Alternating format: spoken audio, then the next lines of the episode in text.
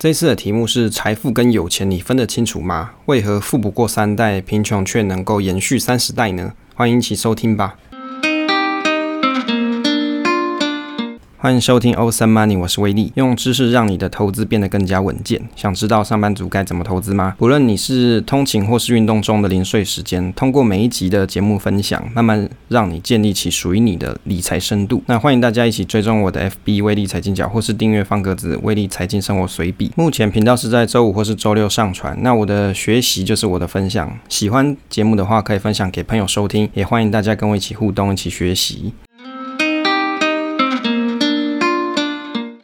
现在时间是二零二一年的九月十六号下午的九点二十三分。今天我们的单元是威力来读书。今日的内容是致富心态心得十一：财富跟有钱你分得清楚吗？为何富不过三代，贫穷却能延续三四代呢？首先，开头生活闲聊的部分啊。啊，我们这个开头生活闲聊部分，如果我想要讲的内容很多的时候，就是时间比较长的话，我就会独立一集，然后这样子播播放试试看呢。那第一个，目前呢，这个是第七集的第一集，那这样算一算，目前已经累积到这是第一百集的录制了。那也感谢真的有从。第一集开始一直收听到现在的听众朋友，那我们在空中相会已经有超过这样子，看这一次就是第一百次，好，那也很谢谢大家长期以来的收听。那在这个社群上也有听到朋友说，诶，他有在听我第一季，我是觉得说，诶，这个时间点是听的有点久了，因为这样算是听了。差不多一年快一年半左右，那也感谢大家持续的收听。那在第七季的部分呢，除了我们会有读书心得外，因为事实上这个《致富心态》这本书，说实在的，应该是很快可以看完啦。只是说我把它每一集的内容拆分成，有点算是像借题发挥这样子，跟慢慢跟大家分享我在这个生活经验中一些金钱观念的分享。那在第七季里面呢，这个 ETF 小白猫的故事剧情啊，或者是想分享的 ETF 相关。关的知识内容也还会回来在我们的节目集数当中。当然，大家比较也许想要听到一些关于产业研究或是时事相关的东西，也会穿插在其中了。只是我可能就是就是不定期的，就是更换不同的类型在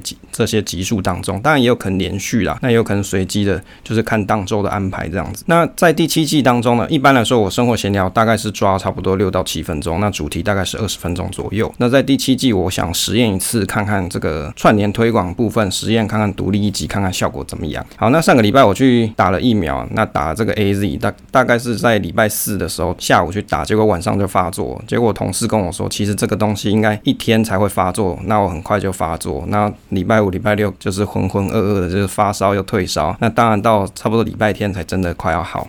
那最近在忙些什么？就是持续的在更新我的电子书的进度。那因为其实这个电子书有点算是人生作品集啦，就是过去的。的这差不多啊，从二零一六一七年开始写的一些内容，到目前二零二一年，那累积的文章篇数也蛮多的，所以已经算是可以统整一下这一段路程当中，就是投资之旅路程当中的一些心得，把它汇集在一起。那跟网志的内容比较不一样，就是因为书嘛，它毕竟是有一个核心主旨在，那这些文章就会经过串联改编或者是分拆，然后到这个书的章各章节的内容，那把它呈现成像是一本书的样子。那分享的方式的话，主要还是放在我的这个方格子上，有多创了一个就是电子书的一个专栏。那这个专栏里面就是我会陆续的更新这个电子书的进度在上面。那当然也有一些新的内容啊，例如说威力的投资故事啊，这些我都会把它放到上面。有兴趣的朋友可以再到上面去收看。那第四个，最近我有收到新的新书，叫做《亚当理论》。这本书是乐金文化的证书啊，大概会在这个月的二十九号上市。那我已经先把书的内容看完，可能会再做一次的分享，把这一本书的内容跟大家讲一下我的心得了。那原则上这本书呢是给做交易的朋友，如果你喜欢做趋势交易的朋友的话，那我相信这本书应该是蛮适合的，就是可以让你在做趋势交易的过程中有一个定价的方式。好，所以这个亚当理论听起来有点深奥啊，所以我也还在研究说它的这个是这个理论的来源是怎么样。那等我研究完的话再跟大家分享。那书的内容基本上我是已经看完了，那目前正在消化当中。那第五个啊，最近。我搞了一个很有趣的东西，就是搞了这个赖贴图的部分。那这个赖贴图是以我们这个投资小白猫为主角，那设计了十六张的图片。那这十六张呢，都是蛮常见，而且在生活中会用到，例如说吃饭啊。就是一个猫啊抱着一条鱼啊，还有猫跟你说辛苦了。那这时候它是泡在温泉里面，然后拿着一条浴巾跟你说辛苦啦之类的。像这样子的可爱的素材是我个人比较喜欢的。那当然，如果有在我们赖社群的朋友，多半都已经看过这些贴图。那这个贴图我是有计划想说给大家做抽奖，可能会抽个几个这个长期的听众朋友啊，或者是 FB 的这个读者。那当然，这个抽奖的细节我还在拟定当中啦，后面可以再追踪我的 FB 威力财经或者是持续收听我们节目，就会再把这个细节公布。那提到这个抽奖，目前在我们 FB 威力财经角上面呢，还有一个抽奖活动还正在进行中，就是如果你想要抽这个乔飞大的《傻多存股法》这本书的话。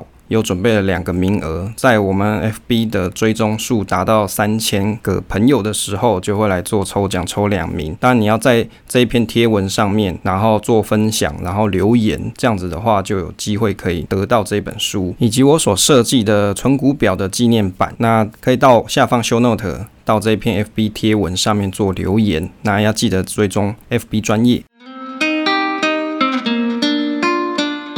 欢迎收听这一次的主题。这一次主题呢是致富心态心得第十一集：财富跟有钱你分得清楚吗？为何富不过三代，贫穷却能延续三十代呢？好，这个致富心态其实我觉得它是一本不错的书啦，因为它里面有很多的观点值得细细的品尝，就是你可以把它抽丝剥茧，然后逐项的，然后去思考。我相信一本书它最大的价值不是只是你读完而已，它最大的价值是提供你启发的一个方向，就是你在这书上里面。看到一些蛛丝马迹，然后去想一想这个背后的道理。那我相信那样子的启发跟学习会是更多的。那这一次我们在的章节是第九章跟第十章左右。那第九章它提的是财富其实是你看不到的资产。那第一点呢，我所做的笔记，这个财富跟有钱啊，傻傻分不清楚。怎么定义保有财富这个 wealthy 跟有钱 rich 的差异啊？其实，在书上提到，很多人会对于这个金钱啊做出有关糟糕的决定，是因为他不懂得这。两者之间的差异，这有钱是什么？有钱就是当前的收入可以保留下去。例如说，有些人啊，他可以开着十万美金的名车，几乎可以肯定他们就是有钱人。即使他们是举债买车，每个月也要缴车贷，但是。可以被大家所认定为有钱人，他们想要办法，想尽办法要让大家知道他们很有钱。财富呢，它变成是隐而不见，就是收入有进不出。那财富它其实是一个选项，但不是等着以后用。它的价值是在于提供各种选项，还有弹性跟增值，以便未来有一天可以买到比当下更多的物品。这。几句话，我看了作者写的这几句几句话，我看了好几次，因为我觉得有点抽象，想要去理解一下他的心境。随后啊，他用了一个简单的例子来表示啊，他说很多人啊想要减重，然后去做运动，有没有？大家下班之后，你可能比如说下班或者是假日的时候，你就会想说去运动一下，想要减肥啊，就是一种消灭罪罪恶这种心中的。罪孽这种活动嘛，那运动啊，就像变得有钱了。但是有些人啊，他运动完，他还会去吃个大餐犒赏一下自己，或是吃很多零食。结果吃了这些东西，反而抵消了这个运动消耗的卡路里。而财富比较像是运动完，他不要去吃大餐，反而自持持续的继续在燃烧卡路里。但是这样子的事情呢、你是需要有很好的自制力的，就是你要有办法去控制你的体态。首先就是要管好你的嘴巴嘛。那用简单的话来表示，就是你能做的事情跟你选择做的事情这两者之间的差距。就我理解来说啊，有钱但是就花掉，这样子是成就不了财富。那有钱能够拿去投资或是保留生活上的选择权，就是成为财富的一个方式。当然，对大多数人来说，也许薪水不多的情况底下，与其期待看不到未来的这种财富，不如选择享受当下，拿去买贵贵的 iPhone 之类的，当一下有钱人的感觉也不错。就好像最近这个。iPhone 十三又出来啊，要卖好几万块嘛，好像是最贵的会到五万块钱左右。那大家是不是就会想要去买？虽然说看起来好像跟第十二代差异不太大，但是我相信还是有很多果粉会去买的。无论啊这个出生有多么辛苦啊，开始慢慢累积有钱哦，要刮胡有钱这件事情变成财富刮胡才会出现成果。所以啊，财富事实上是你不用用来花掉的资产啊，让我想到很多真实的有钱人，他们在路上也许不会显摆着有钱，但是却拥有真正的财富。网络上有一篇文章写得很不错，这一篇文章他有提到说，富有的家庭会有更多看起来节俭的地方，财富在于累积啊。像这篇文章他就有提到说，常常听到人家讲说穷大方，但是没有听说过富大方。通常富有的人反而是很小啊，而没钱的人反而花钱比较凶。其实。照这个逻辑去想，花钱大手大脚的人很难富有起来。那文中里面有提到说，有个女生家里的老房子被拆迁，得到了一个补偿金，结果她就把这些钱啊，通通拿去买了衣服啊、名表，还有名包，甚至她还去做旅游。到处跟朋友炫耀他很有钱，结果几年后只剩下这个几件旧衣服跟旧东西，依旧是没有钱。另外一个反例是一对夫妻五十多岁，他女儿呢还在这个英国读书，算是越有钱越节省的代表。太太愿意买便宜的菜，还坐公车去更远的。这个超市就为了要省钱嘛，那有人送不合身的这个衣服给丈夫穿，那丈夫他也是照穿不误。其实他们也有买过名车跟名表啦，好像是名包啊这些东西，只是他都是跟朋友一起买，后来觉得说没有必要。我看了网络上这篇文章啊，让我联想到，其实我觉得有很多人没有钱，反而只在乎享受当下，没有开源节流，自然留不住金钱变成财富。于是我又想到一个问题，所以说当我很省钱都不爱花钱，变成财富后，这。这样子的人生就满足了吗？诶，这是一个很好的问题。我觉得省钱下来，把这些财富的一部分变成我真心想要的东西啊，或是需要的东西比较实在一点。当然呢，还是要保留一些金钱作为未来的投资。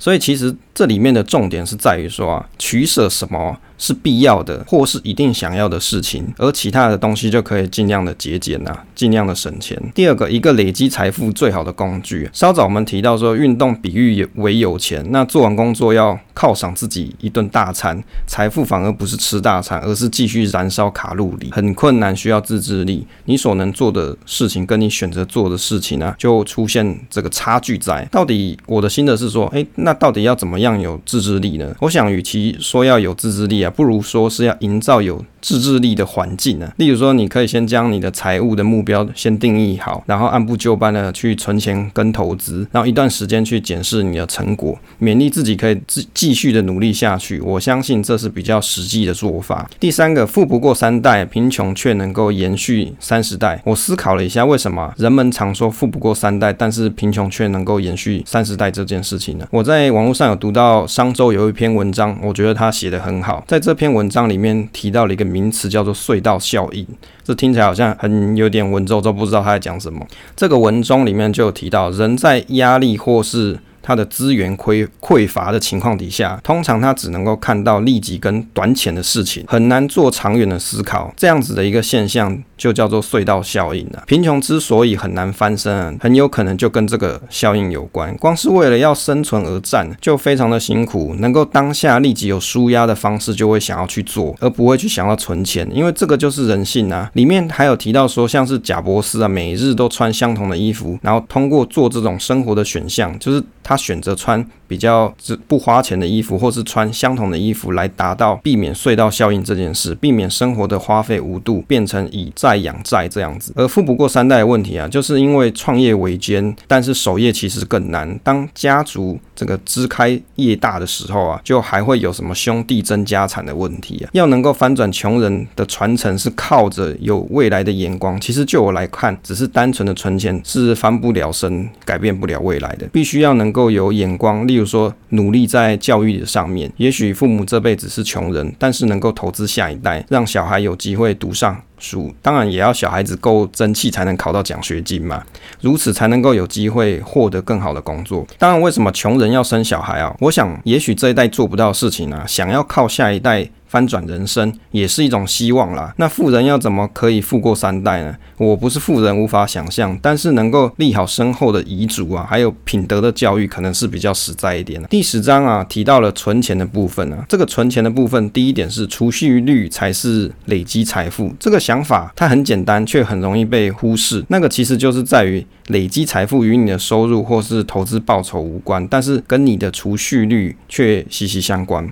在书里面就有提到说，像一九七零年那个时候，石油好像快要用完了，就产生了石油危机，但是最后人类还是平安的度过了，一直到现在。主因不完全只是找到更多的能源，重点还是在于说，人类生产了更节能的汽车，或者是更有效率的这个使用能源的方式。全球的能源财富啊，不是增加这个能源，而是去减少需求。哦，这个可是在这里面我看到一段蛮有意思的地方，因为在我的小时候，那时候老师都说啊，这个地球上的石油快要没有了，要想象一下未来可能大家没有石油用的情况，结果。时隔了好几十年以后的今天，我现在想想，这个石油好像又不是这么稀缺的感觉，好，好像跟我小时候想的就不一样。我的心得是啊，我在读到这一段的时候，我觉得其实是蛮有感触的。有很多人啊，其实他收入很多，但是重点是在于你可以留住多少，因为能够留住的才是财富嘛。但是往往我们生活中啊，有太多开销要支付了，你有很多渴望啊，你有这些渴望，你必须要用钱去解决。而当收入越多的时候，你想要的东西就更多。多啦，你一定就会想要更多，你就想说，诶，我这么辛苦赚了这么多钱，然后我不能够花好一点，换好一点的车子，住好大一点的房子，我要住市中心之类的，或者是我要买酷酷的 iPhone 十三，就是你想要的东西越多嘛。例如说，收入更多的人，他肯定又想要买更大的房子，或是更多的房子，这也是有可能的。好，甚至他车子买了好几台。但我觉得啊，不管。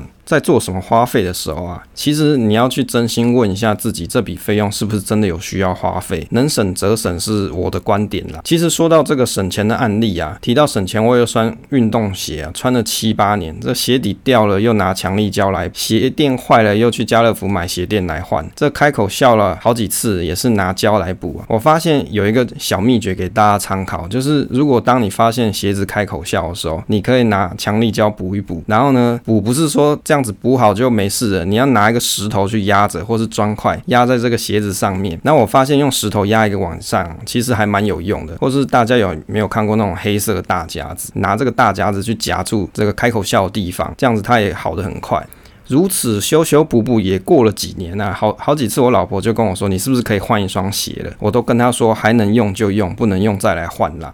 东西还能用嘛？还可以修嘛？像家里的一些电器也是这个样子。其他生活中省钱的事迹还有很多，例如说家里的马桶的落水器坏，落水器就是让这个水进到马桶的水箱里面的一个。呃，装置像这种漏水器坏了，我就自己去小北买货，买一个大概两百多块的漏水器自己换。像笔电的主机板烧掉了，那我就去淘宝再买一个七十块人民币的主机板自己换一换。例如说，像电视机的主机板也坏了，也是淘宝买一片来自己换。像电视机的维修啊，就我来看，除非是面板真的坏了，不然其实周边的零件都可以买。比较常修的像是吹风机啊，因为我有一台吹风机买来不到一年就坏了，然后送保固维修换了两瓶回来，结果用了。不到一年又坏了，那这次没保固，只好自己拆开来看看，发现其实它只是加热丝坏了，就是断掉了啦。那我就把它再把它接回去就好了。不知道是不是因为吹风机设计的问题，这个加热丝啊还蛮常会烧断的。后来我还分析了一下，主要是因为这个吹风机中有个簧片，类似控制温度使用，好的，就是它就是用来 control 温度啦。当温度过高的时候，这个簧片就会弹开，此时它就不会再加热。当这温度下降的时候，它又会恢复接触，但是时间久了，金属就疲劳就不会再闭合上，所以会导致加热丝就特别容易烧坏。反正能用就用嘛，将就这样用也用了四年，也算是省钱。虽然这一台差不多一千二、一千三，那但是也是省了不少钱下来了。心得总结啊，其实大家可以在生活中去动手去修一些些东西看看，也许你可以省下一些些钱来。能省下才是重点，才有机会成为财富。但这里面有一个地方是我在写这个稿子的时候没有提到的。如果当你发现你去动手做这些事情很花你的时间的时候，你当然还是要去考虑说，我是不是去买新的比较划算？那像我刚才讲这些维修的东西，是我在闲暇之余的时候自己去动手去省下这些钱来，而不是说啊你要花了很多时间去 study，然后去研究，变得这个这方面的大师，然后达到省钱这样，那这样就有点本末倒置。第十章的第二个笔记啊，财富是什么东西嘞？财富不过就是。你花钱后剩余的资产，你不用高所得就可以累积到财富，但是有高储蓄率才有机会累积财富。更重要的是，财富的价值要跟你的需求相关。所以啊，这里就有提到说，用钱的效率才是重点，即使报酬率没有很高。好，书里面有举的一个例子，比如说 A 同学报酬是八 percent，对上 B 同学，他的年报酬是十二 percent，但是 B 同学只要生活花一半的钱，他就会感觉到很 happy 嘛，就很开心、很爽这样。那 A 同学花钱比较多，结果这样子的结果呢，是 B 同学累积的财富比较多了。要增加零点一 percent 的年报酬啊，要付出很多的努力，但是节省花费不用。其实我觉得应该要在书上加一个注解，你要增加零点一 percent 稳定的年报酬。那真的是要花不少的努力的，因为有可能其实年报酬它是会浮动的嘛，所以搞不好你下一次运气好，你就不小心就超过了。我的心得是啊，书中这一段其实提的很有意思诶，他提到说要增加零点一 percent 的年报酬率，要付出很多努力，但是节省花费不用。作者用这个来想说服读者做存钱还要省钱的观念。其实想想也是啊，在投资市场中啊，你要增加报酬率、刮胡稳定，其实也不是这么容易啊，而且还需要一点运气。但是省钱这件事情啊，这件事似乎就是比较容易受到控制。而省钱不只是指省小钱，还要省大钱哦。这个这一点我觉得还蛮重要的。我发现有很多人很会省小钱哦，就是省一些，比如说有一些小东西啊，比如说卖场的一些赠品啊，或是卖场试吃啊，就很积极的要去排队去吃，或者是路上发的一些传单啊，就是里面送一些面纸啊，诶，这些他就想要，或是某某早餐店哦，新开幕有送。早餐，你就会一大早排队，先去那边大排长龙，排个三四小时，想要去吃早餐。像想想要去赚这些小钱啊，但是当他们遇到做大钱的抉择的时候，反而就不省钱。例如说买房或是买车的时候，就没有想太多。其实能够省大钱，比起省小钱更重要。所以当我面对要花费大笔的开销，就要格外而且要仔细的拟定计划，避免高出自己的预算太多了。我觉得很多人啊，他在买房买车啊，或是长期要缴的保险，因为其实保险也是一个很重的 loading 呢，多多少少你都可能会被业务洗脑一下，结果就不知道不知不觉就买了比你预期更贵的房型或是车款哦。这个车子不是很厉害嘛？它都有什么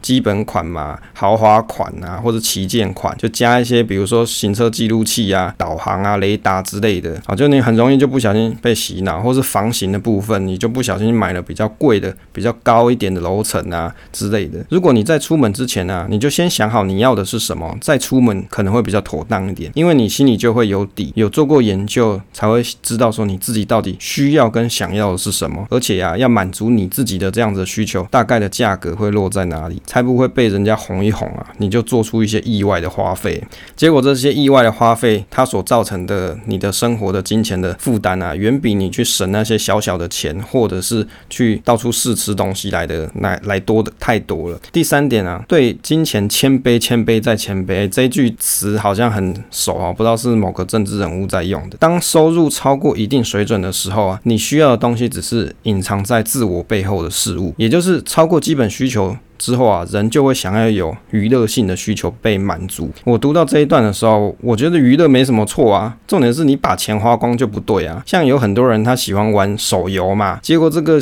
游戏里面的钻石你就一直买，一直花钱嘛，导致在游戏上花掉一大半的收入。像这样子的方式就不是很好啊！你能够控制自己的欲望才是最难的一件事情。其实讲到这个手游，我自己也是蛮有感，因为在这个游戏里面啊，常常你需要升级嘛，你想要升级，也也许别人他升的比你还快，台币战士之类的，然后或者是他把你打爆了，你就会很想说我要来复仇，然后就去买一些钻石去跟他拼一下。但事实上拼来拼去就是台币战士啊！哦，但是你就要去想说，你今天玩这个游戏，你是一种消遣嘛？你真的有必要当台币战士？当的比别人厉害吗？啊，我有看过一些新闻说，有些人他为了玩手游，可能花掉几十万甚至上百万的钱都有。所以啊，你能够控制自己的欲望才是最难的一件事啊！不要小心啊，省了一大堆钱，结果你在这方面呢、啊、就不小心你的口袋就破了一个洞。尤其啊，当人赚到了钱或是投资上有获利的时候，更容易随便花钱在娱乐上面。我觉得有一个方法很好，就是当自己想要超过计划的娱乐的这个预算的时候，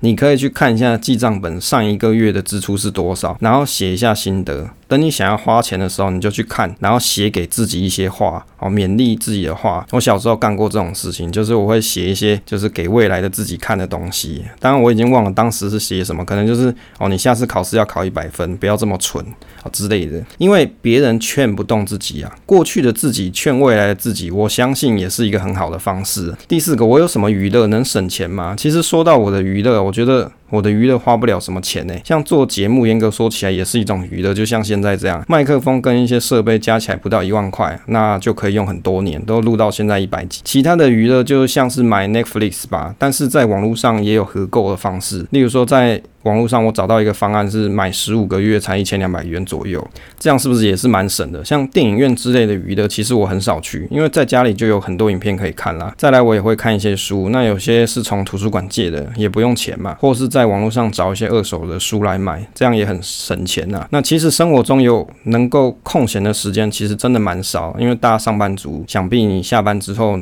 就想睡觉嘛，或者是你就还要继续你白天没有完成的工作，也是有可能的。我想，其实像我自己的话，下班之余写写文章也是算是一种娱乐了，因为在整理自己的思绪的过程中，也是放松大脑的一个方式。最后，这最省钱的娱乐其实就是看看 YouTube 或是听 Podcast，这些都不用钱，都能够省钱了。那像有些朋友的娱乐，他是画画，这也是很棒的娱乐方式。画得好看，还可以去虾皮接案，画画赖贴图或是插图之类的，反而还可以赚钱啊。对，可惜我的科技树里面没有点到画画这个技能，不然这个赖贴图我就自己画。当然，因为我自己画不出那么可爱的图片，所以我还是委托了画师来画。那当然，这个就是一个。要付费的方式嘛，所以如果你的兴趣也可以培养，你可以接案的一种技能的话，我相信也是蛮快乐的一件事情，就是一种兴趣兼赚钱啦。好了，以上呢就是这一次跟大家分享的内容。财富跟有钱你分得清楚吗？为什么富不过三代，贫穷却能够延续三十代？那在这里面我们有提到了很多关于金钱啊、省钱的观念，那以及储蓄的一个重要性。那相信大家听完的话，你可以在你的实际的生活中实践这些东西，我相信会比起听完。